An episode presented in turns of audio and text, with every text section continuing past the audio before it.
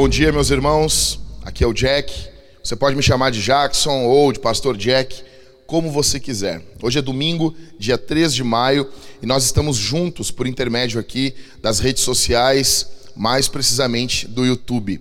Nós estamos em uma série de sermões aqui na Igreja Vintage 180 em Apocalipse, um dos livros que eu mais amo na Escritura, tá bom? Então hoje é o sermão de número 11 e eu vou falar para vocês sobre a revelação do trono de Deus. Eu preciso que você, nesse momento, pegue esse link e compartilhe com o maior número de pessoas.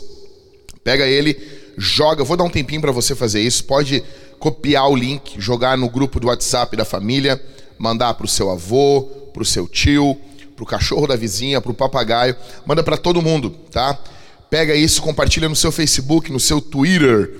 Compartilha com o maior número de pessoas que você puder. Vai ser uma alegria muito grande, tá? E deixa eu dizer uma coisa para vocês. Esse texto bíblico eu fiquei a semana toda meditando nele e desde terça-feira até ontem muito tarde da noite meditando nele.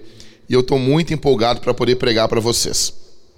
Só que eu peço que vocês tenham misericórdia comigo, porque talvez a minha performance na pregação não vai ser tão adequada porque hoje pela manhã, enquanto eu estava tomando um banho, um banho gelado, que eu gosto de tomar todo dia que eu acordo, eu tive um, uma pequena dor muscular no lado aqui. Então, de vez em quando, quando eu me mexo, quando eu falo, quando eu encho meus pulmões de ar, dói um pouco, tá bom? Mas o Ricardo vai ficar orando por mim, né, Ricardo? 30 segundos de oração pela minha alma, tá bom? Gente, eu peço que você compartilhe então com o maior número de pessoas. Para isso, eu peço que você esteja em oração, compartilhando. Uh, uh, se alegrando e desafiando as pessoas a ouvirem o Evangelho. Eu acredito que esse é um dos capítulos mais lindos de toda a Bíblia. Né? Então, hoje de manhã, quando eu estava tomando banho, foi, foi até engraçado até. Eu estava me molhando assim, que a água é gelada, molhando os braços primeiro, e eu pensando assim, que privilégio poder pregar para o povo de Deus, poder ensinar a Bíblia para o povo de Deus. E eu disse, que privilégio poder explicar Apocalipse capítulo 4 para o povo de Deus. E na hora senti uma dor muito forte. Mas foi uma pancada assim. E Deus disse: Não, vou ter um ataque cardíaco e vou morrer. Não vou poder pregar Apocalipse 4. Não acredito. Não pensei na minha família no primeiro momento. Não pensei nem em Jesus, cara. Eu pensei no privilégio de poder pregar. Eu estava tão feliz com isso. Eu disse: Não, não acredito que agora eu vou morrer e não vou poder pregar Apocalipse 4. Então. Pela misericórdia de Jesus, deixou eu subir nesse púlpito, ainda com um pouco de dor muscular, e eu quero poder pregar para vocês. Abra então a sua Bíblia. Em Apocalipse, capítulo 4, você vai ficar com ela aberta aí, você não vai fechar ela, vai ficar com ela aberta e vai ser uma bênção. Então, deixa eu explicar uma coisa. Ah, para a gente ter uma introdução aqui, nós estamos na segunda visão de Apocalipse, ok? João vai falar no versículo de número 1, depois dessas coisas. Nós estamos na segunda visão de Apocalipse e provavelmente nós estamos numa terceira parte introdutória, na terceira sessão introdutória. Veja bem, a primeira visão de Apocalipse que João tem, está no capítulo 1, é a revelação sobre Jesus é a visão de Jesus. Depois nós temos uma segunda revelação, uma segunda visão, que é em Apocalipse capítulo 2 e capítulo 3.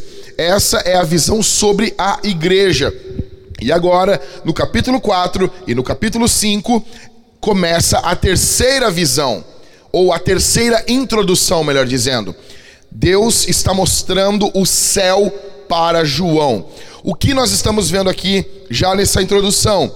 A coisa mais importante que nós precisamos prestar atenção é em Jesus. Depois, Jesus mostra para João o estado da igreja, e aquelas sete igrejas representam todas as igrejas de todos os tempos. Por isso, quando alguém pergunta: Como está a igreja, pastor? Eu sempre respondo: depende, depende da localidade. Se você disser assim, ah, a igreja está bem, a igreja está mal, depende de onde você está. É a mesma coisa que perguntar para o apóstolo João: como que está a igreja? Depende. Laodiceia está um jeito, Filadélfia está de outro jeito, depende da onde nós estamos falando. Então, antes de entrar nos juízos, a partir do capítulo 6, preste atenção, antes de entrar nos juízos, onde Jesus vai julgar, onde Deus irá julgar o mundo antes de entrar na quebra dos selos, nas trombetas e nas taças, antes de entrar no juízo propriamente dito, Jesus é revelado, é revelado para João o estado da igreja e é revelado para João o céu. Depois de corrigir a igreja, no capítulo 2 e no capítulo 3, a igreja é corrigida. Logo após a igreja ser corrigida, Jesus agora vai defender essa igreja e vai destruir os inimigos dela. Porque primeiro Jesus trata com a igreja e depois Jesus trata com o mundo. O próprio apóstolo Pedro diz: "O juízo de Deus vem e ele vai começar pela casa do Senhor". Escuta, antes dos olhos de João olharem os acontecimentos da história, antes dos olhos de João olharem para os juízos do mundo, antes dos olhos de João olharem para tudo que está ocorrendo ou que vai ocorrer debaixo do domínio de Deus, os olhos de João precisam olhar para o trono de Deus. Aqui fica claro que o foco de Apocalipse é que Deus está sentado e reinando em seu trono. Primeira coisa, eu quero que a gente analise aqui o verso de número 1. E aqui para mim responde a pergunta: para onde devemos ir em tempos de crise? Apocalipse, capítulo 4, verso 1. Fique com sua Bíblia aberta. Vamos lá. Depois dessas coisas, Olhei, e eis que havia uma porta aberta no céu, e a primeira voz que ouvi era como, a, era como de trombeta. Ao falar comigo, disse: Suba até aqui, e eu lhe mostrarei o que deve acontecer. Olha o que João diz: João diz. E a primeira voz que ouvi, que voz era essa? A voz que ele ouviu em Apocalipse capítulo 1 e verso 10, a voz do próprio Jesus quem convida João para entrar no céu é Jesus. Jesus convida João para subir. E a Bíblia nos diz que eis que havia uma porta aberta no céu. George Led diz que essa é uma porta da revelação. Não é o céu todo que está aberto, não é todo o céu que está escancarado, é apenas uma porta, porque o céu vai ser aberto na consumação dos tempos. Quando Jesus disse: "Vocês verão, virão os céus abertos e o Filho do homem voltando". Isso vai ocorrer apenas na consumação. Aqui existe uma pequena antecipação da misericórdia de Deus. E deixe dizer uma coisa: o apóstolo João está nos mostrando aqui é que, em primeiro lugar, nós devemos olhar, devemos ir, devemos recorrer, devemos buscar aquilo que é celestial em tempos de crise. Esse período é um período de extrema perseguição, de extrema angústia para a igreja. O culto ao imperador nesse período está, está destruindo a fé de muitas pessoas. O império romano está se voltando e adorando Domiciano. Nesse momento, João está exilado na ilha de Pátimos. As portas das igrejas estão fechadas. As portas das igrejas não estão abertas. João não pode ir a um culto. João está privado de ir a um culto. Ele está privado de ter comunhão com seus irmãos. É o dia do Senhor, é domingo. Ele está longe da igreja. Nesse momento, a Bíblia diz: depois dessas coisas, olhei e eis que havia uma porta aberta no céu. Quando as portas das igrejas se fecham, Deus pode abrir uma porta no céu. Ainda que as portas das igrejas estejam fechadas, a porta do céu está aberta para o seu povo. Poucos tinham, escute isso, pouquíssimas pessoas tinham acesso ao trono. Pouquíssimas pessoas tinham acesso ao trono. Pouquíssimas pessoas tinham acesso ao imperador, pouquíssimas pessoas tinham acesso a um rei. Eu pergunto para você: o nosso presidente hoje em exercício é Jair Messias Bolsonaro. Você tem acesso a esse homem? Você pode discordar ou não, você pode pensar no período do Lula, se você é lulista. Eu não, a, a minha questão não é política, a minha questão é se temos acesso ao presidente, não importando ele quem é, ou na época do Collor, FHC ou Dilma, nós não temos acesso livre e irrestrito ao presidente, não temos acesso, mas a Bíblia está dizendo aqui que não é o trono de César que está à disposição de João, que não é o trono dos homens da sua época que está disposto para João. A Bíblia diz que uma porta se abriu no céu, João sobe e ele é recebido no trono de Deus. Para onde devemos ir em tempos de crise? Devemos recorrer ao trono de Deus, devemos buscar o trono de Deus. João foi exilado, Roma fechou as portas das igrejas, mas Deus abriu uma porta no céu. Bendito seja o seu nome. A visão do trono revela que o futuro está nas mãos de Deus. Olha o que diz a palavra de Deus. Depois dessas coisas olhei, e eis que havia uma porta aberta no céu, e a primeira voz que ouvi, que era como de trombeta ao falar, disse: Suba até aqui, e eu lhe mostrarei o que deve acontecer. Não é o que vai acontecer provavelmente, não é o que pode acontecer, não é o que vai acontecer talvez se o homem cooperar, não é nada disso. Somente alguém soberano fala dessa forma. Somente alguém todo-poderoso fala dessa maneira. O nome dele é Jesus. Ele está dizendo: João, vem aqui, porque eu vou mostrar para você o que vai acontecer, o que deve acontecer, o que vai acontecer, querendo ou não, porque a história, ela não está com as rédeas soltas, andando como um cavalo louco pela, pela pista do hipódromo. A história não está andando como dados soltos, que uma pessoa não sabe o seu resultado. Não, a história está andando andando no seu caminho, andando no seu prumo, debaixo de rédeas que estão nas mãos do Todo-Poderoso. Bendito seja o seu nome. Suba até aqui e eu lhe mostrarei o que deve acontecer. Jesus reina e é por isso que devemos ir, recorrer, buscar o Senhor em tempos de crise. Ou seja, o conhecimento do futuro não estão com os búzios não está com tarô, não está com signos. E se você é cristão, entre aspas, e pesquisa signos, reveja a sua fé. Reveja a sua fé. Não é a ordem das estrelas, não é o horóscopo que revela o futuro, somente Deus pode dizer isso. As coisas, eu vou lhe mostrar o que deve acontecer depois dessas coisas não são dados jogados ao acaso. Deus tem o domínio de cada evento, de cada micro evento. Deixa eu dizer uma coisa para vocês: não é o que está ocorrendo. Talvez algumas pessoas estão desesperadas, falando: ah, a culpa é da China. Pode até ser. Pode até ser, mas esse não é o foco. O que estamos vivendo, só estamos vivendo porque Deus quer que vivamos. Nós estamos exatamente, você, ei, me escute aqui você está exatamente aonde Deus quer que você esteja. Você que está me ouvindo nessa live, você que vai ouvir essa pregação depois, você talvez vai clicar nessa pregação na segunda, na terça, você vai ouvir, ah, vou ouvir a pregação do pastor Jack aqui. É para você nesse momento que eu estou dizendo, é para você. Você está exatamente aonde Deus quer que você esteja. A história, o curso da história, o curso da vida, o rio da história está correndo e nenhuma gota desse rio sai sai do curso da onde Deus quer que ele esteja. Bendito seja o nome do Senhor. Para onde devemos ir em tempos de crise? Devemos ir ao Senhor, devemos recorrer ao céu. Seguimos lendo.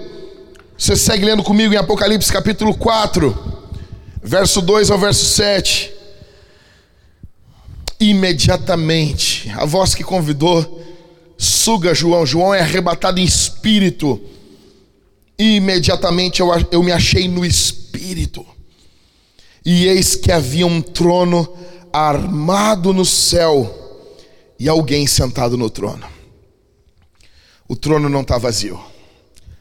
O trono não está desocupado. Não há vagas para o trono. Verso 3. E esse que estava sentado era semelhante, não é igual, não tem descrição exata ele era semelhante no aspecto à pedra de jaspe e ao sardônio. Então muitos teólogos vão discutir o que, que é essa pedra de jaspe. Aí, com todo respeito, eu respeito eles. Quem sou eu? Um caipira, um cara que não entende nada, o cara que está lendo o livro, mas eu fico eles dizendo a pedra de jaspe, ela simboliza isso. A pedra de isso simboliza aquilo, mas isso não tem respaldo bíblico, histórico, é apenas suposições. Supomos que, supomos que, supomos que. Agora, nós podemos saber de duas coisas semelhante à pedra, é uma pedra preciosa. Então, a primeira coisa que fica claro aqui: quem está no trono tem valor. Quem está no trono tem valor. Isso aqui a gente não precisa, ah, mas supomos, não, isso é fato. Se é pedra preciosa, tem valor. Segunda coisa, se é pedra preciosa, é belo. Aquele que está no trono, ele tem valor e ele é belo. A terceira coisa é que se é pedra, se é semelhante a uma pedra, é porque é imutável, não muda. Seguimos. E esse que estava sentado no trono, semelhante ao aspecto à pedra de jaspe, ao sardônio, ao redor do trono havia um arco-íris então que louco isso! Como que era esse arco-íris ao redor do trono? Alguns, alguns, pregadores, alguns exegetas vão dizer: ah, mas era um arco-íris ao redor do trono. Outros vão dizer: não, nada no céu é incompleto. Então era um arco perfeito, de 360 graus, como é, acontece de forma muito rara. Às vezes você olha para o céu e tem um arco-íris totalmente ao redor do sol. Não sabemos. João está extasiado aqui. Verso 4: E ao redor do trono haviam Verso 3: Ao redor do trono havia um arco-íris semelhante no aspecto à esmeralda. Ou seja, era um arco-íris semelhante à esmeralda. Esmeralda é uma pedra verde. Era um arco-íris que puxava para o tom mais esverdeado. Cara, que lindo isso. Verso 4: Ao redor do trono havia também 24 tronos, e neles estavam sentados 24 anciãos, vestidos de branco e com coroas de ouro na cabeça. Verso 5.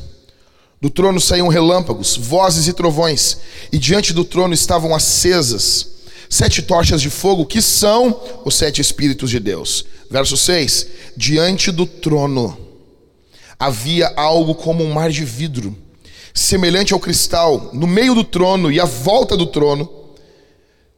Havia também quatro seres viventes cheios de olhos, por diante e por detrás. O primeiro ser vivente era semelhante a um leão. O segundo era semelhante a um novilho. O terceiro tinha um rosto semelhante ao do ser humano. E o quarto ser vivente era semelhante à águia quando está voando. Então vamos lá. Então o trono, o João, ele está na sala do trono. Você tem noção disso? O caos, como eu disse, eu disse para Talita essa semana para minha esposa, o pau torando na terra, o bicho pegando e uma porta se abre para João.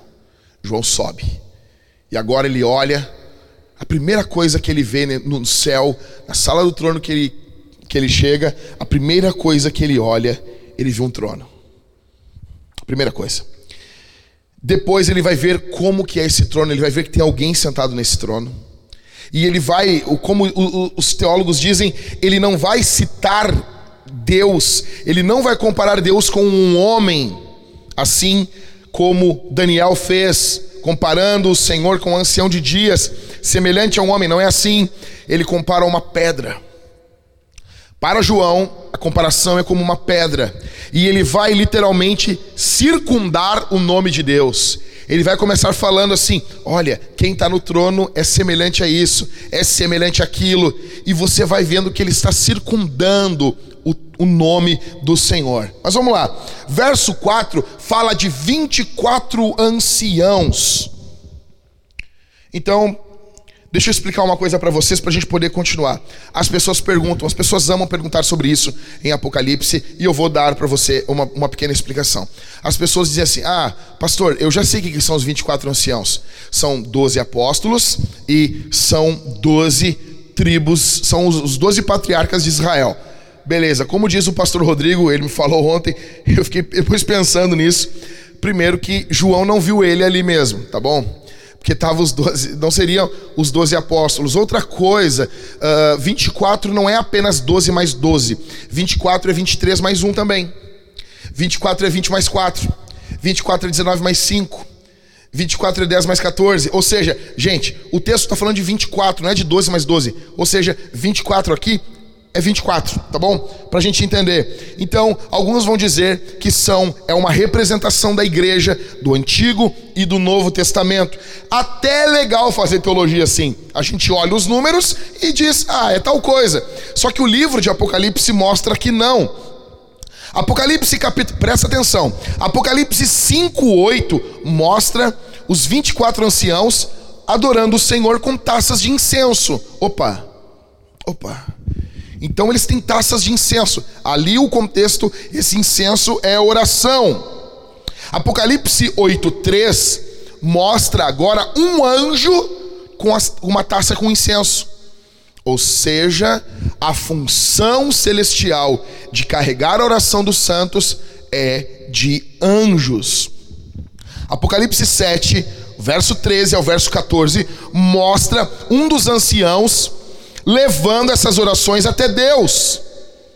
Agora, no capítulo 7, um desses 24 anciãos, ele, ele leva as orações ao Senhor. E João chama um desses 24 anciãos de Senhor. Um título muito estranho para um irmão. No capítulo 14, no capítulo 5, verso 9, há um cântico sendo cantado. Eu vou falar sobre isso semana que vem. Os 24 anciãos cantam um cântico e eles não falam nos compraste, mas os compraste, mostrando que eles não foram comprados pelo sangue de Jesus. Ou seja, eles não fazem parte da igreja. Em Apocalipse 14, 3, os anciãos, eles não são os comprados da terra. Você se lembra dos 144 mil selados? Eles não são. E ali os 144 mil selados cantam um cântico que os 24 anciãos não entendem. Ninguém ali está entendendo. Em Apocalipse 7 e Apocalipse 19, os anciãos estão agrupados com os seres angelicais e os remidos estão em um outro grupo. Ou seja, quem são, pastor? Os 24 anciãos são um grupo angelical são uma classe de anjos que ajudam executando o domínio divino no universo. Ou seja, Deus possui principados, potestades, como disse o apóstolo Paulo, tem serafins, querubins, 24 anciãos, é uma classe de anjo e uma classe muito elevada de anjo. Paulo fala sobre divisões hierárquicas entre os anjos do Novo Testamento. Deus é retratado estando em meio a um conselho. Vocês se lembram de 1 Reis capítulo 22? Quando eles querem sair à guerra, Micaías é chamado para profetizar e concordar com os falsos profetas que estavam dizendo que eles iriam vencer. Josafá e Acabe estão ali consultando os profetas. Micaías vem e diz o seguinte: Eu vi o Senhor no seu trono e todo o exército do céu estava junto dele, à sua direita e à sua esquerda. Ou seja, os 24 anciãos são uma classe angelical. Verso 5 fala de relâmpagos e trovões vindo do trono. Do trono saíam fogo, saíam relâmpagos, vozes e trovões, e diante do trono estavam acesas as sete tochas de fogo que são os sete Espíritos de Deus. Ou seja, saíam relâmpagos, saíam trovões. A ideia aqui é uma semelhança com o Sinai é uma manifestação de Deus muito semelhante ao que acontecia no Antigo Testamento. Essas tochas, essas sete tochas de fogo, que são os sete Espíritos de Deus, é a representação do Espírito de Deus na sua plenitude. Ou seja, João viu alguém no trono. Os sete Espíritos de Deus, representando a plenitude do Espírito Santo, está ali. E no capítulo 5, nós veremos o cordeiro, e vai ter um momento que o cordeiro está no trono. Ou seja, o que João está contemplando é o Deus na sua totalidade, a Trindade está diante de João. Verso 6 fala sobre o mar de vidro. Aí as pessoas vão dizer: ah, mas o mar de vidro, o mar de vidro está falando sobre onisciência. O mar de vidro, primeiro de tudo, note que há um contraste aqui. Quando olhamos para a terra, nós vemos caos. Nós vemos crise. Quando nós olhamos para o céu, nós vemos um mar de vidro, sem agitação, algo tranquilo. Está nos mostrando como que o céu está. O céu está em paz. Por quê? Porque o céu sabe quem está no trono. O que agita a nossa alma muitas vezes é que nós não sabemos, nós colocamos outras pessoas no trono. Nós colocamos um presidente, nós colocamos um ministro, nós colocamos a política, nós colocamos amizades, nós colocamos falsos pregadores, nós colocamos uma doença, nós colocamos tudo isso no trono e isso agita a nossa alma. Só que no céu não há, não há nada disso. Por quê? Não é porque eles estão, não, porque eles são seres evoluídos, não é nada disso. É porque uma coisa muito básica está ocorrendo no céu. Você nota para onde está a atenção deles. Eles estão com a atenção deles voltadas para o trono. A ideia aqui desse mar de vidro, alguns vão comparar com Salomão, com o, o, o, mar, com uma enorme bacia que tinha no templo. A ideia aqui para nós é basicamente é um elemento aqui que incrementa, que embeleza a majestade divina. Ou seja, esse texto para mim responde para onde devemos olhar em tempos de crise. Nota uma coisa, gente: tudo na sala do trono está virado para o trono. Quando você chega na igreja, você entra na igreja, o que, que você vê? Você vê cadeiras, tudo está voltado para um lugar, está tudo virado para um lugar. E o púlpito é a única coisa que está virado ao contrário, mostrando que o centro do culto, o centro da atenção daquela sala ocorre ali. Por quê? Por causa da escritura. A escritura é o centro, a exposição da escritura é o centro daquela reunião. Você pode saber isso muito bem. Qual é o centro da casa? Normalmente, como diz meu amigo pastor Rômulo, é o cômodo maior. Em algumas casas a cozinha é enorme, porque é ali que acontecem as reuniões. Em outras casas é a varanda, porque é ali que acontecem as reuniões. Em outras casas é ao redor da lareira, porque é ali que ocorrem as reuniões.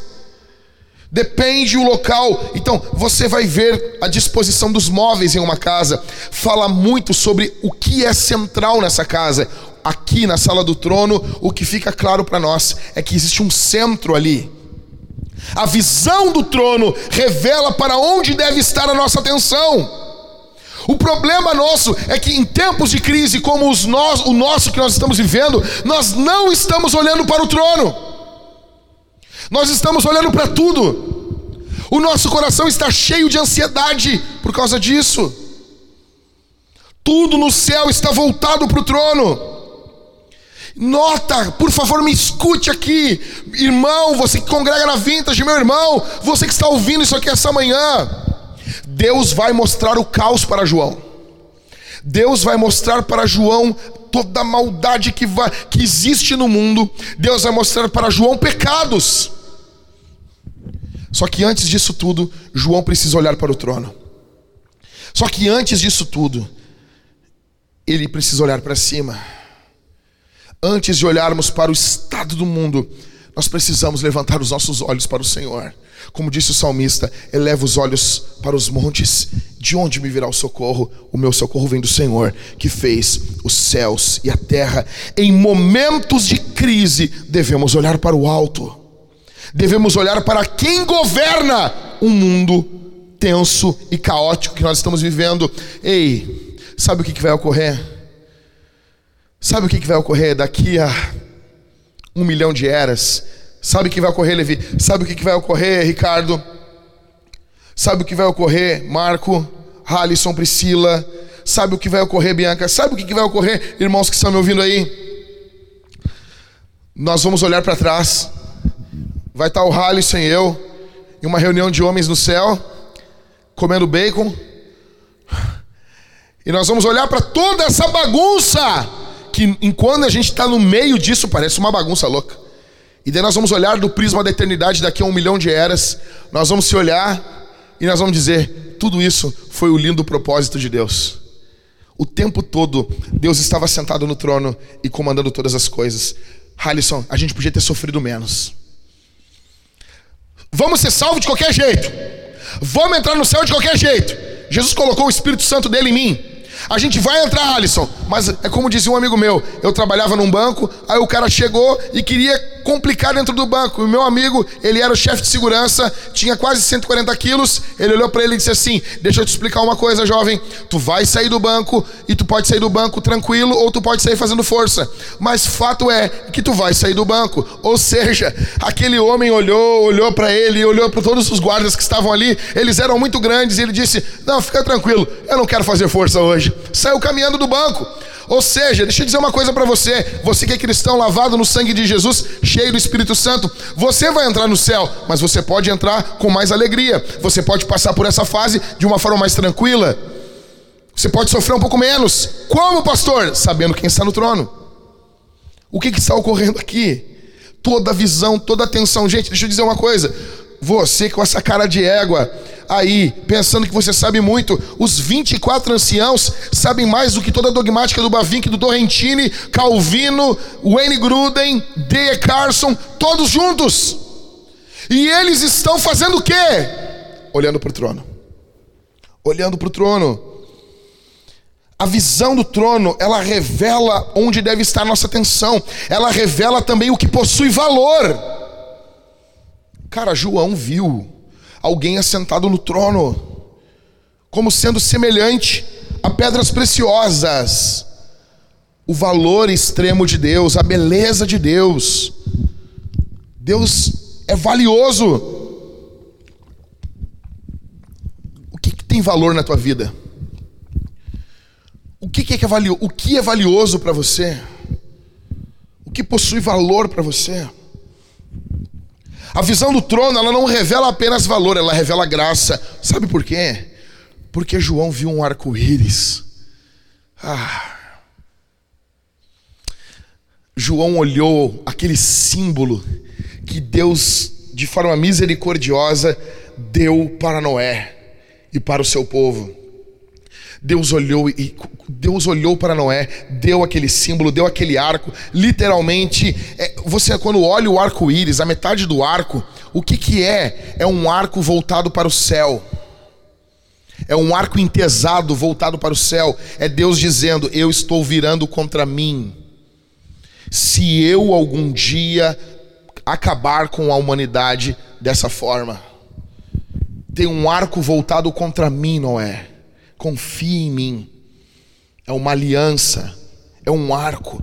E quando João vê, João viu, João olhou esse arco, esse arco-íris, ou seja, do trono vem graça, do trono vem perdão, do trono vem misericórdia, do trono vem amor, do trono vem compaixão.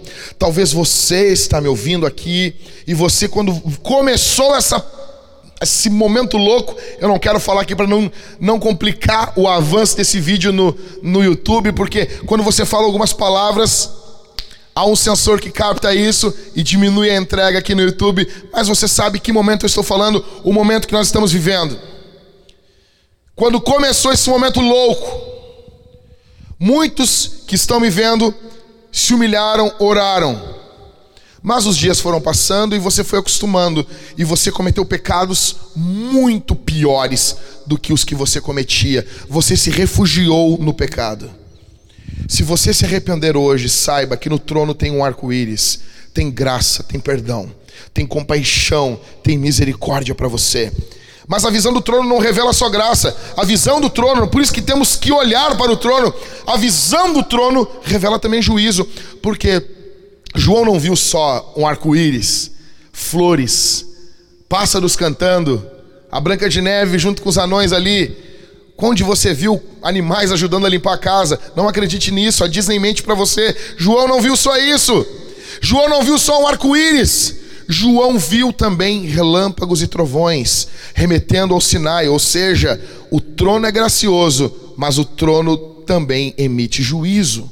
Quem está no trono é um juiz. Antes se vê o arco-íris, antes se vê a graça, depois se vê os trovões. O cálice de Deus está se enchendo. Escute isso. O cálice de Deus está se enchendo. Para onde devemos olhar em tempos de crise? Para o trono. E como devemos responder às crises? Como respondemos elas? verso 8 ao verso 11. E os quatro seres viventes, tendo cada um deles respectivamente seis asas, estavam cheios de olhos. Se você ler isso aqui, você vai assim, uh, uh, como assim? Já tinha, tinha gente comigo ontem, eu estava essa semana conversando e eu falei sobre esses seres. A pessoa disse assim: ui, ui, ui, o que é isso? Que, que horror. Os pastores às vezes dizem assim: não, não pode ficar assim, não, é para ficar exatamente assim. Deus quer você assim. Deus quer você desse jeitinho. Então, os quatro seres viventes, tendo cada um deles respectivamente seis asas, estavam cheios de olhos, ao redor e por dentro não tinham descanso nem de dia nem de noite, proclamando: Santo, Santo, Santo é o Senhor, dos, o Senhor Deus, o Todo-Poderoso, aquele que era, que é e que há de vir. Sempre que esses seres viventes davam glória, honra e ações de graças ao que estava sentado no trono, ao que vive para todos sempre, os 24 anciãos se prostravam diante daquele que está sentado no trono, adoravam o que vive para todos sempre e depositavam as suas coroas diante do trono, proclamando, verso 11: Tu és digno, Senhor e Deus nosso, de receber a glória, a honra e o poder, porque criaste todas as coisas e por tua vontade elas vieram a existir.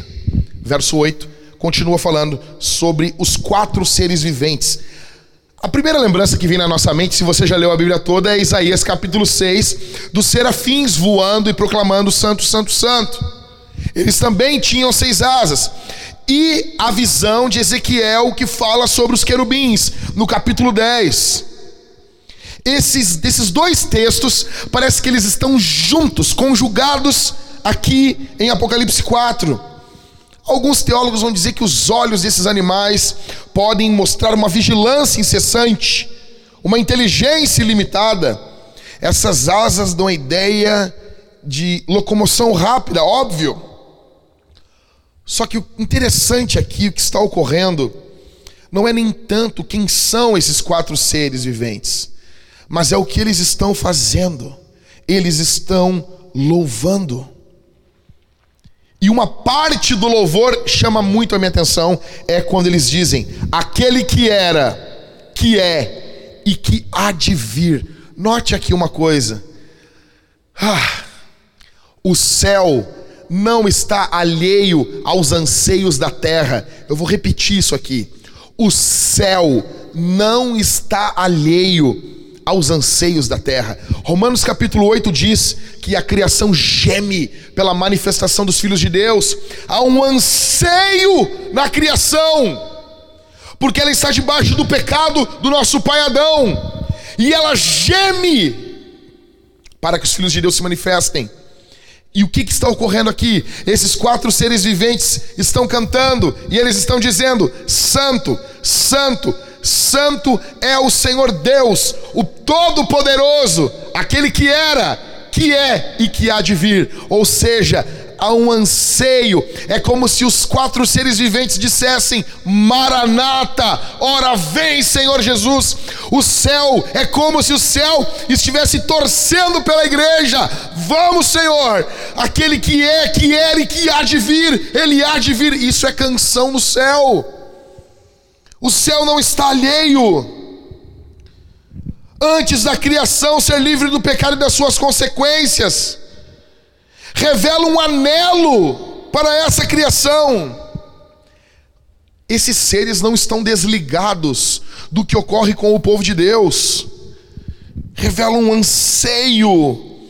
Os quatro seres viventes adoravam a Deus. Note uma coisa, verso 11, verso 8. Eles, eles adoram a Deus pelo que Deus é. Eles não estão adorando, ah, Senhor, eu te adoro porque tu fez tal coisa. Não. Os quatro seres viventes, não. Santo, Santo, Santo é o Senhor Deus, o Todo-Poderoso, aquele que era, que é e que há de vir. Ou seja, eles louvam a Deus por, pelo que Deus é.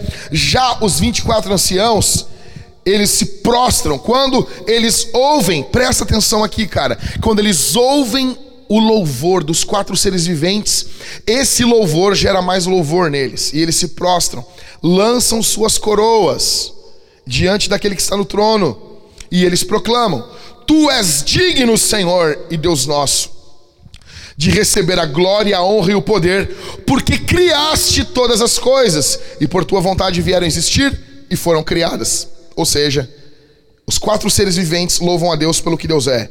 Os 24 anciões, anciãos louvam a Deus pelo que Deus faz. Você nota isso? Você nota essa amplitude do louvor na sala do trono? Os quatro seres viventes, eu te louvo pelo que tu é. Os 24 anciãos, nós te louvamos pelo que tu faz. Ou seja, a visão do trono gera louvor, um louvor contagiante. A visão do trono revela um entendimento sobre o futuro. Cara, Deus não apenas governa, Ele governa e nos traz entendimento do futuro, a visão do trono. Por favor, vintage, me ouça, preste atenção no que eu estou falando. Isso aqui é uma lente. Você tem que pegar Apocalipse capítulo 4 e botar no teu rosto, e botar como um óculos, e com essa lente você olha todas as coisas. Você vai olhar para o caos do mundo, você olha para o caos, você não se aliena, você olha, mas você olha sabendo, Deus está no trono. Hum, está ocorrendo isso, Deus está no trono. Está ocorrendo aquilo, há louvor no céu. Está ocorrendo isso, não há pânico no céu. Está ocorrendo, essa situação é seríssima, mas continua havendo louvor no céu. Está ocorrendo isso na, minha, na época que eu estou vivendo? Está, mas Deus está sentado no trono, Deus está governando poderosamente. A visão do trono revela que tudo o que ocorre na terra é primeiro projetado no céu. Cara, nós veremos semana que vem que quem vai dar os próximos passos é aquele que está no trono. Na verdade, sem ser a semana que vem na outra, no capítulo 6, quem quebra o selo, quem começa tudo isso é o Cordeiro. Ou seja, as coisas não estão ocorrendo à toa. As coisas não ocorrem à toa. A pergunta que fica para mim é: o que a visão de, do trono de Deus produz? O que que essa visão que nós nos deparamos, o que que isso produz? Em primeiro lugar, a visão do trono produz confiança. Por quê? O período de João, qual era o trono que tinha naquela época lá? Era o trono de César. César, você sabe que não é um nome próprio, é um, é um título. Então quem estava ali não era Nero. O César da época não era Nero, era Domiciano. Alguém muito mais perigoso. Então eles olhavam, quando eles olhavam, eles olhavam César, o Domiciano no trono. O que Deus está dizendo? Não, quem está no trono não é César, quem está no trono sou eu. Ou seja, há um contraste com o trono. E vocês se lembram, lá nos primeiros capítulos de Apocalipse, quando Jesus fala para a igreja, para uma das sete igrejas, que onde ela está, está o trono de Satanás, se não me engano é Pérgamo. Você se lembra? Ou seja, a visão do trono de Deus, ela mostra para nós que quem está no trono do universo não é o diabo, não é os Césares, não são os presidentes, não são os governadores, não são os ditadores.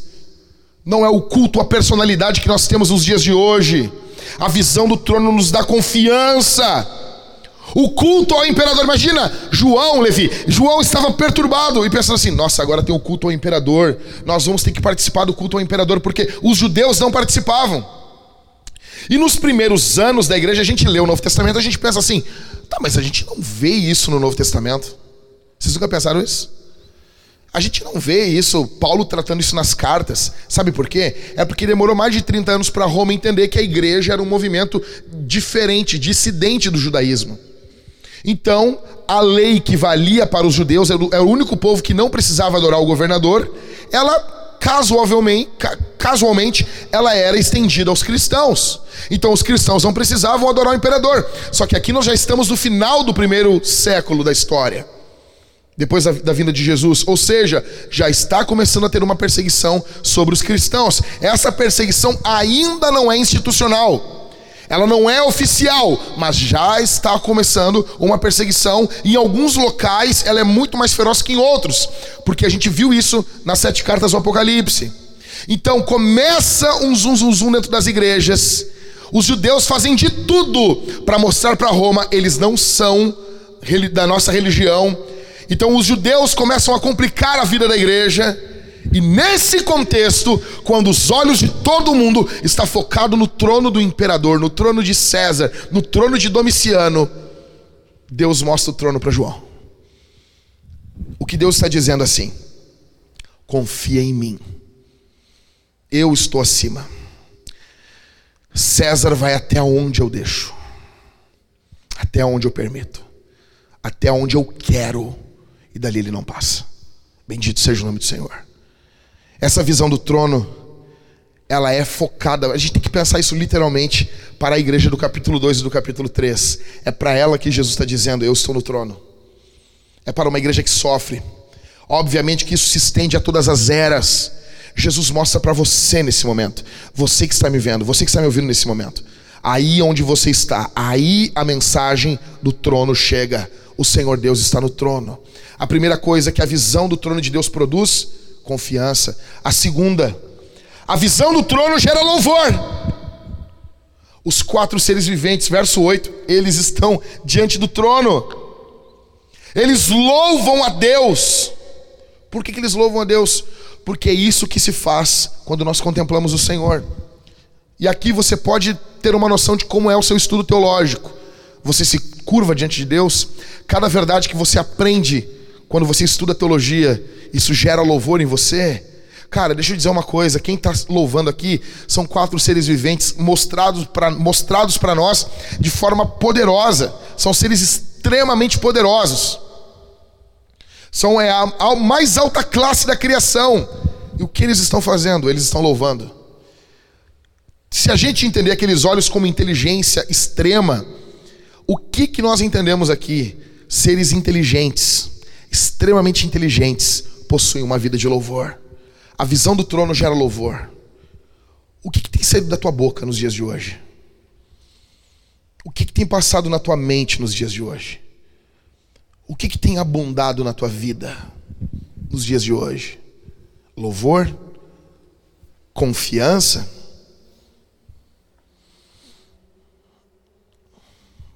O que a visão do trono de Deus produz? Produz o louvor. E esse louvor produz mais louvor. Isso aqui eu acho fenomenal.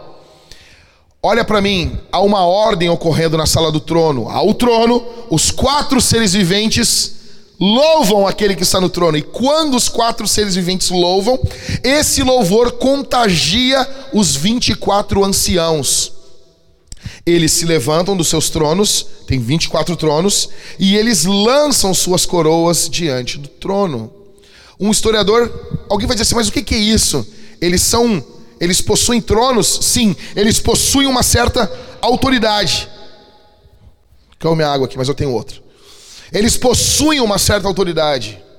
E o que eles estão fazendo? Eles estão dobrando seus joelhos e lançando suas coroas diante do trono. O louvor dos quatro seres viventes contagiam os 24 anciãos. A história mostra que houve um, um rei muito pequeno no período de Roma, que ele se ajoelhou diante de Nero e colocou a sua coroa nos pés de Nero.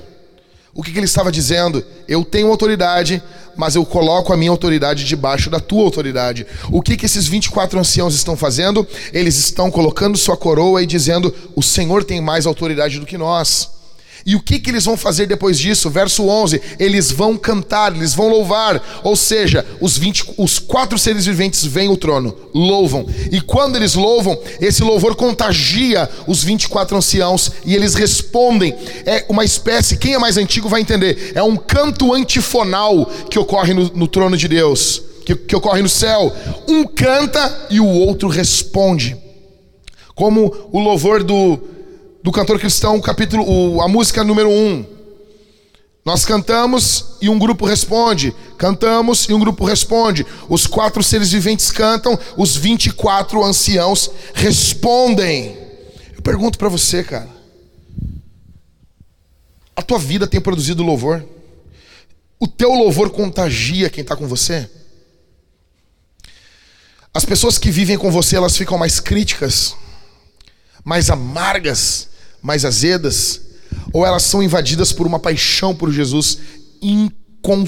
assim, imparável.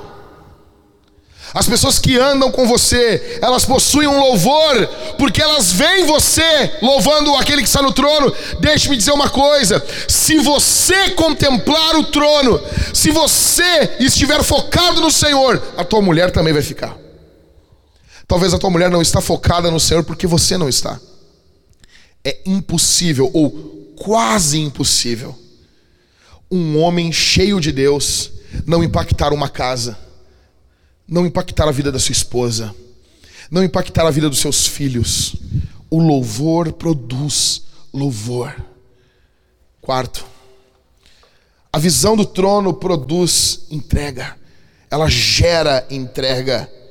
Esse louvor ele é marcado por entrega, ou seja, as coroas dos 24 anciãos são colocadas diante do trono.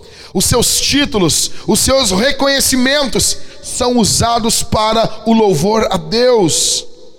Nota aqui.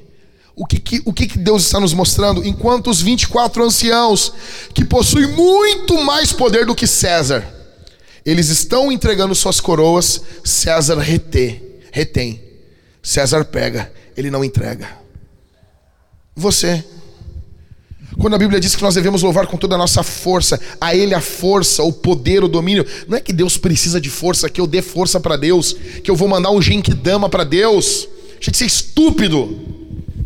Ou seja, o texto bíblico está dizendo que eu preciso usar a minha força, usar tudo que eu tenho em louvor daquele que é soberano. Pergunto para você: tudo em você tem louvado o Senhor?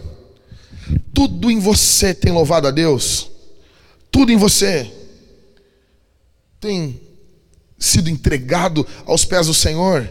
E nesse momento que nós estamos vivendo, isso é fundamental. A igreja só continuará avançando no período que nós estamos vivendo se houver entrega. Escute, eu sempre resumo um membro, a atividade de um membro na igreja, como a oferta financeira, de tempo e de talentos.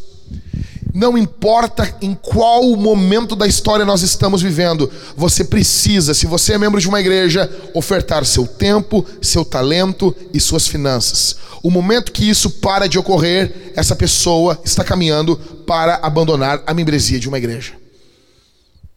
Nós precisamos, eu quero dizer para todos que estão me ouvindo aqui, talvez você é de uma outra igreja, você precisa entregar financeiramente o que você prometeu para essa igreja.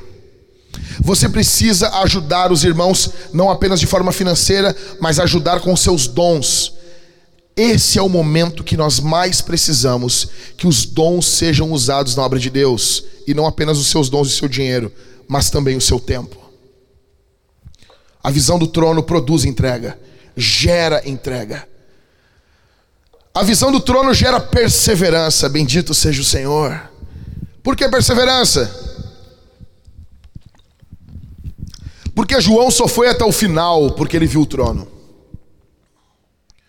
João só morreu velhinho porque ele viu o trono. João só suportou o exílio porque ele viu o trono. João voltou depois dessa visão e pastoreou a igreja de Éfeso, e ele pôde fazer isso porque ele viu o trono. Sabe por quê?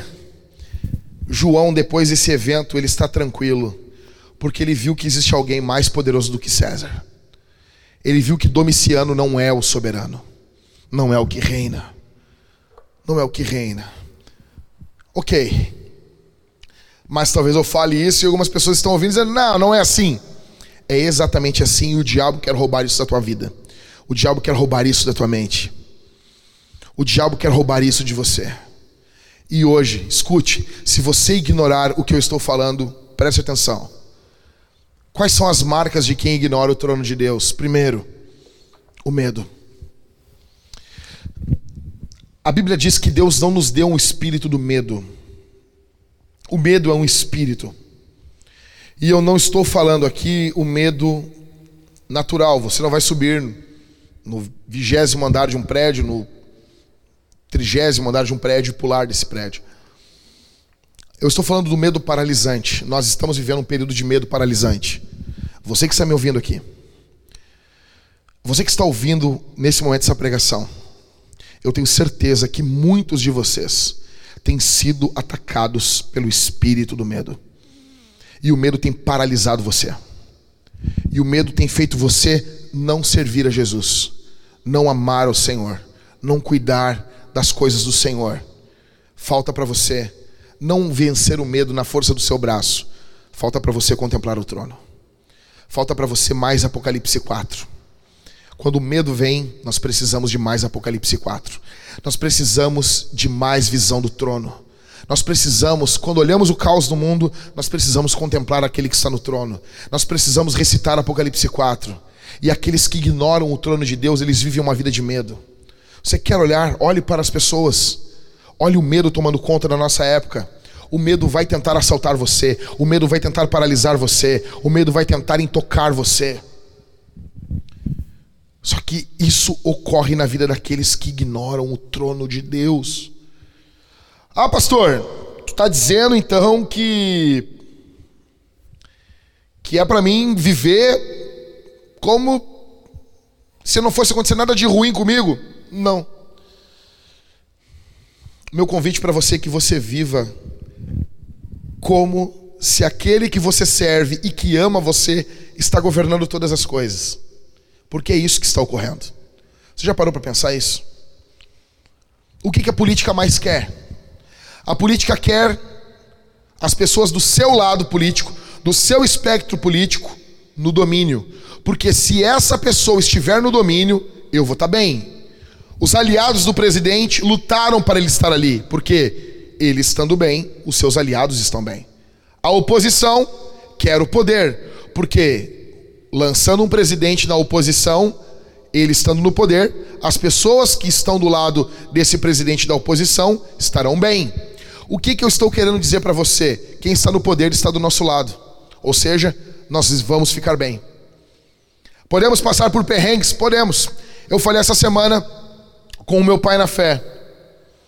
Ele e sua esposa, Daniel, a Rose, a Natalia, a Emily, suas duas filhas, ficaram doentes, pegaram essa doença de agora. E eu fiquei essa semana apavorado e eu perguntando para eles como vocês estão, como vocês estão. Eu disse, olha, eles disseram, olha, a, a fase mais complicada já passou, já passou.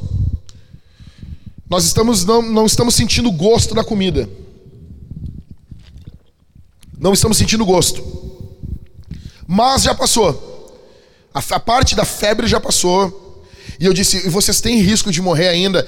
Eles disseram: Sim, temos. Temos. E eu disse: Nossa, e, e como vocês, vocês estão tristes? Eles disseram: Não, não, meu filho. Tem algo melhor do que ir, ir morar com Jesus? tipo, tipo um crente, assim. Tipo um, tipo um evangélico das antigas.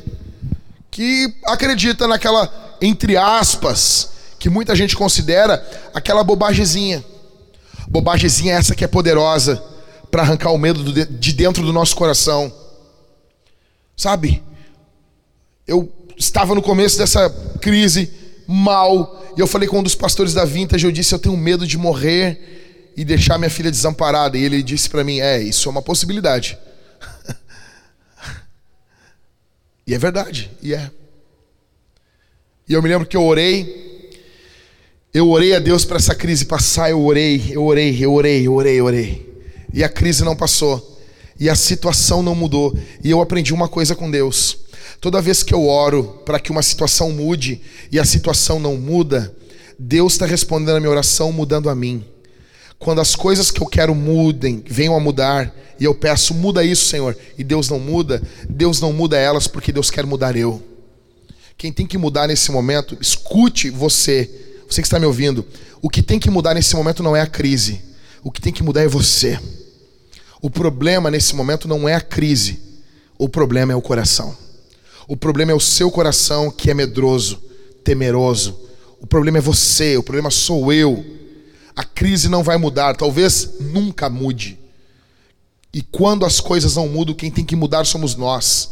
Deus quer mudar você Você está olhando para o globo, olhando para, para os vírus, para a crise, para o problema, e Deus está olhando para você. Deus quer mudar você hoje. Contemple o trono de Deus, não importa o que está ocorrendo.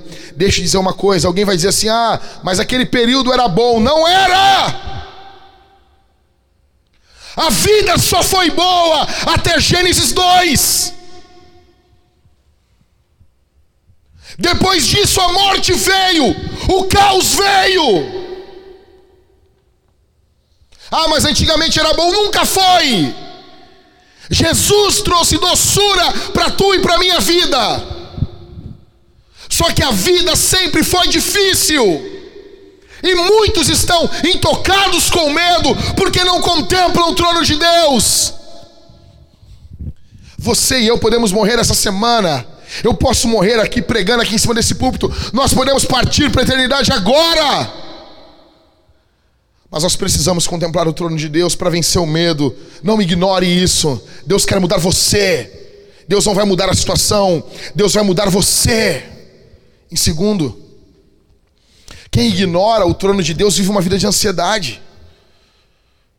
Ou seja, vive uma vida vive uma vida sendo partido. O termo ansiedade ali, a, a, palavra dá a ideia de alguém que é puxado e rasgado por muitas demandas.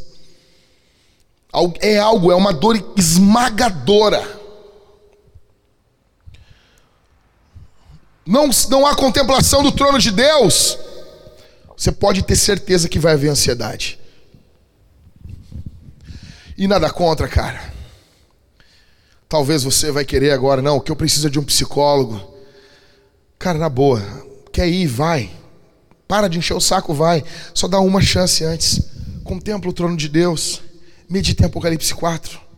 Estuda muitos problemas psicossomáticos, mentais, muitos, muitos problemas se termina, se, se encerra com uma boa exegese, se encerra com um bom estudo teológico. O problema é que nós divorciamos estudo da Bíblia com a vida prática. É por isso que temos o caos, cristãos que vivem essa ansiedade esmagadora e sufocante. Lute contra isso.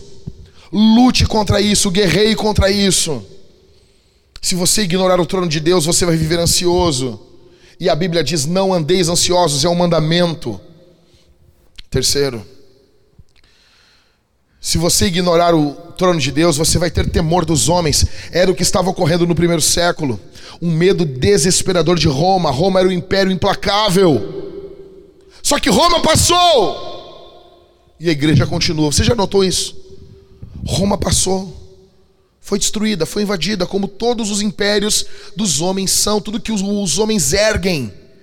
Passa, o mundo e suas concupiscências passam, mas aqueles que fazem a vontade de Deus permanecem para sempre. Esse temor dos homens é um temor infundado. Esse temor das pessoas é um temor infundado. E muitos pregadores têm ido por esse caminho. Muitos pastores têm ido por esse caminho falam, mostram que são sábios, que isso é sabedoria e não é. Você tem medo dos homens. Você tem medo de ser chamado de fanático, de rirem de você. Por que você está temendo? Se você ignorar o trono de Deus, você vai ter apostasia. O que que ocorre o abandono da fé. O que, que está ocorrendo nas igrejas ali, nas sete igrejas? Tem pessoas, os nicolaítas, eles estão se apostatando, eles estão abandonando a fé, eles estão abandonando Jesus porque eles têm um medo terrível de perder sua posição social. Há um medo terrível, há um medo desgraçado neles, então eles abrem concessões, eles participam de cultos pagãos ativamente. E o que, que eles estão fazendo?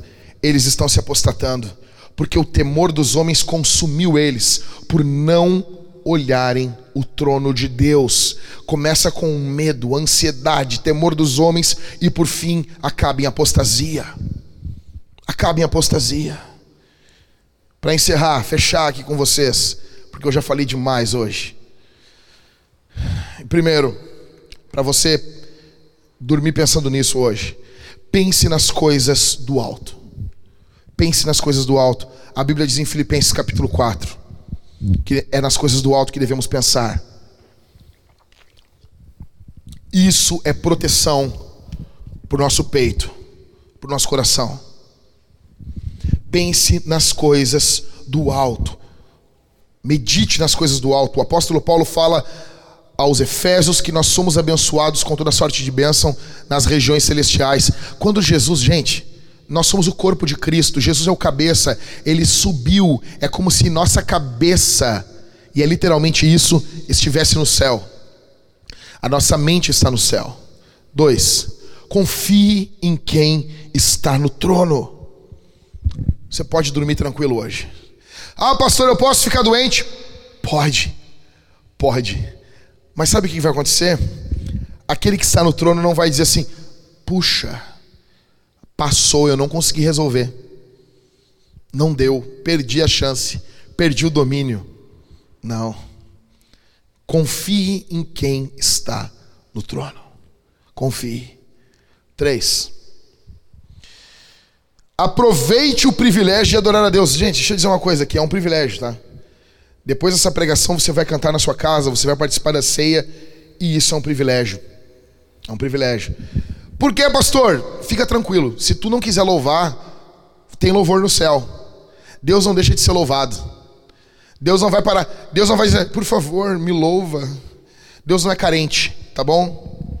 Deus não é pegajoso. Você não quer louvar? Beleza, próximo. Vaza. Ou seja, se toda a igreja de todo mundo, de toda a história parar de louvar a Deus, ele continua sendo adorado porque o céu o louva, o inferno treme, porque Ele está no trono. Quem está no trono comanda, domina. Quem está no trono ordena. Quem está no trono pode. Quem está no trono olha mais longe. Quem está no trono emite ordens. Quem está no trono tem uma visão privilegiada. Quem está no trono comanda toda a história. Quem está no trono não é mandado. Quem está no trono tem todo o poder nas suas mãos. Quem está no trono tem a igreja aos seus pés. Quem está no trono dá ordens do céu céu, dá ordens do inferno. Quem está no trono, a igreja o reverencia, o inferno treme, porque o Senhor dos exércitos está no trono. Bendito seja o seu nome. Aproveite o privilégio, é privilégio. Aproveite. Ah, pastor, e se todos os anjos traírem o Senhor? Tá bom, vamos entrar por essa tua maconha. Deixa eu dizer uma coisa aqui para você, presta bem atenção.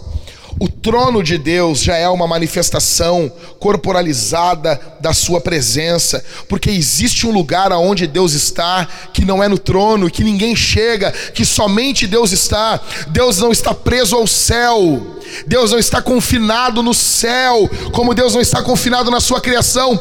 O céu já é o céu já faz parte da criação de Deus. Existe um local onde Deus está fora da sua criação, que não há nenhuma criatura, não há nada a não ser Deus. Pai, Filho Espírito, e ali é louvor. E ali é adoração. Deus é independente. Então, adorar a Deus é um privilégio. Aproveite. Aproveite.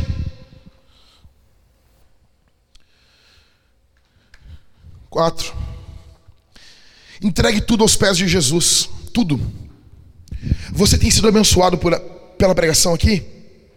No final, quando abrirmos a oportunidade de você se juntar à igreja, enviando ofertas, sim, a igreja precisa. Mas essa não é a primeira motivação, não é. A primeira motivação é o privilégio de entregar tudo aos pés de Jesus assim como os 24 anciãos, que estão colocando tudo aos pés do Senhor. Entregue tudo, tua vida, teu tempo, teu suor, tua respiração. Entregue toda a tua história a Jesus. Quinto. Se Deus está no trono, você não está no trono. Você não se manda, você não se governa. Como, como dizia minha mãe, tu não te governa. Se Deus está no trono, você não está. Se Deus está no trono, vale a vontade dele, não a sua. Se Deus está no trono, você se submete, não ele a você. Deus está no trono, bendito seja o seu nome. Não sou eu, não é você, não são os governantes do mundo, não é ninguém a não ser o Senhor. E tudo está nas suas mãos, tudo. Sexto, para encerrar, o foco do céu, Deus, veio ao mundo e morreu em uma cruz. Capítulo 5 nós vamos ver que Jesus é adorado no céu. Ele veio ao mundo. Ele morreu em uma cruz para perdoar os teus pecados, para levar você de volta para Deus. Você que está ouvindo essa pregação e tem vivido uma vida de pecado, é aberta uma oportunidade para você se arrepender hoje. É aberta uma oportunidade. Deixa eu dizer uma coisa para você. Me escute aqui. Eu não sou o pregador de amanhã. Eu não acredito no amanhã. Provavelmente muitos não terão outra oportunidade. O Senhor ordena que você se converta, se arrependa dos seus maus caminhos nesse momento.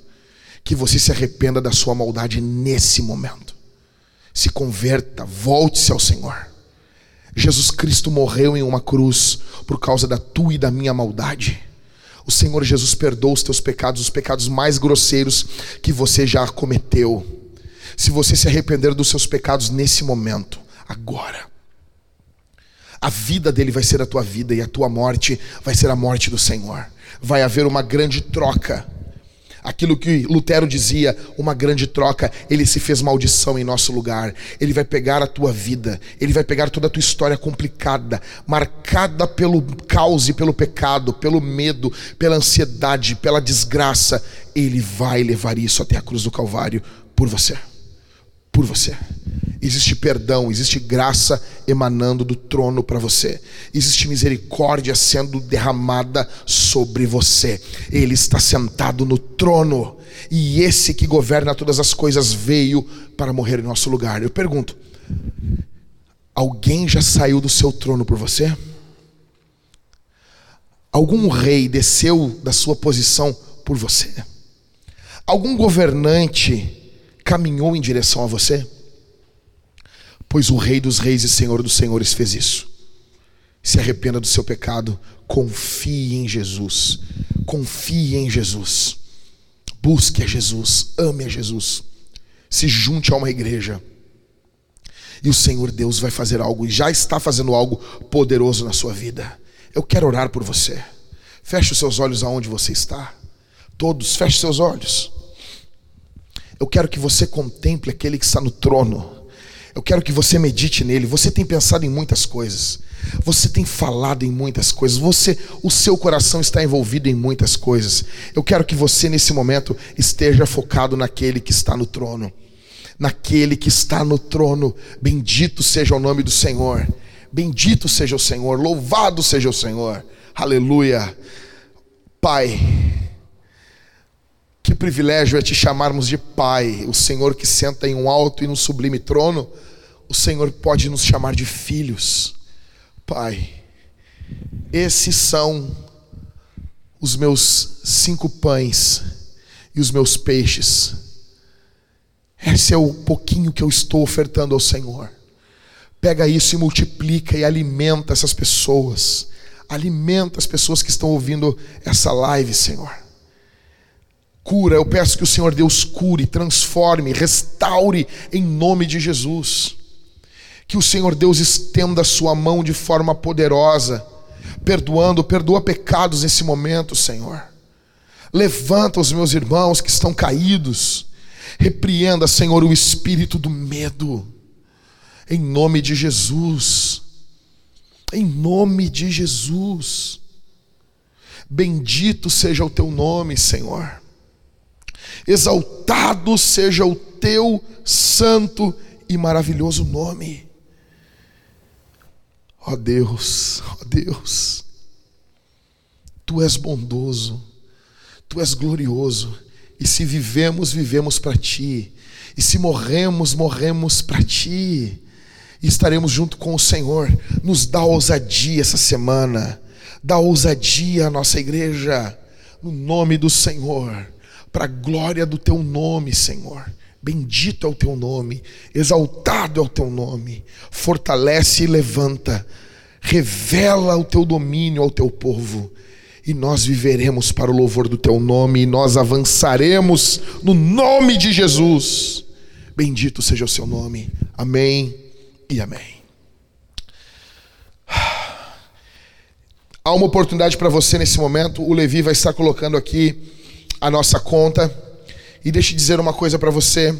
Um culto é formado por palavra que nós lemos e você ouviu a exposição de, uma, de Apocalipse 4.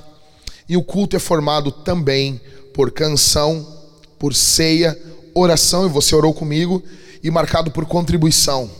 Então eu quero que você, nesse momento, onde você está, você cante com a sua família após essa transmissão. Você cante com a sua família.